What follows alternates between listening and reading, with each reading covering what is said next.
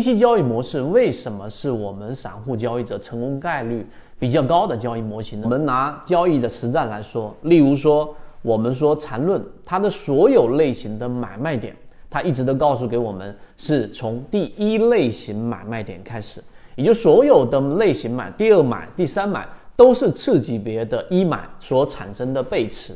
这是第一个，我们告诉给大家，缠论为什么是一个低息的交易模式。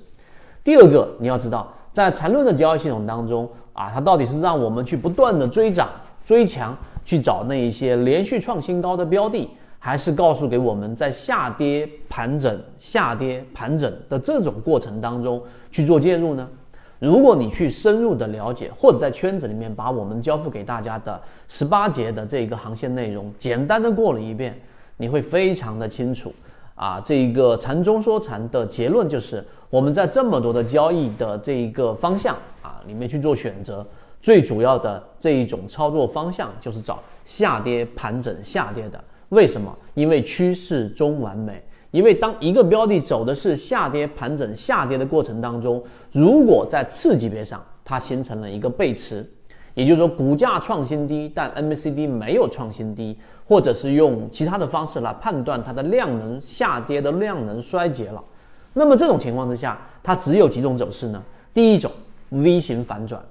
第二种下跌盘整下跌所衔接的一个是 V 型反转，第二个是形成盘整，对吧？第三个就是盘整下跌。所以在这个过程当中，它实际上只有 V 型反转和盘整这两种走势。所以，当你在下跌的次级别背驰的介入点买入的时候，它如果不形成 V 型反转，对吧？它形成一个盘整，那好，那这个盘整有可能是上行，有可能是下行，所以盘整就果断的离场。这是第二点。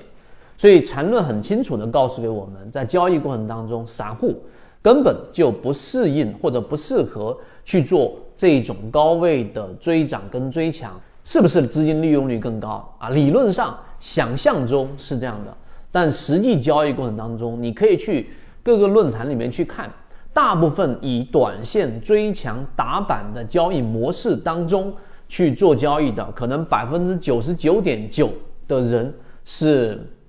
逐渐逐渐消失的，是亏损大于百分之五十、百分之六十、百分之八十的都有，那只有那百分之零点零一的人活了下来。这就是幸存者效应，但相反的，你仔细去在圈子当中去对照我们所给大家所展示出来的方向判断也好，鱼池标的也好，你会发现那些低息的交易模式的交易者，他们长期的在市场里面生存的，可能他的资金增长率稍微坡度没有那么高。但是呢，它是在一种相对稳定的情况之下，逐步逐步增长的。圈子从二零一六年到现在都分享模型，一方面是自己记录自己的交易系统，另外一方面可以帮助大家建立完整的交易系统。系统进化模型可以一步关注泽西船长公众平台。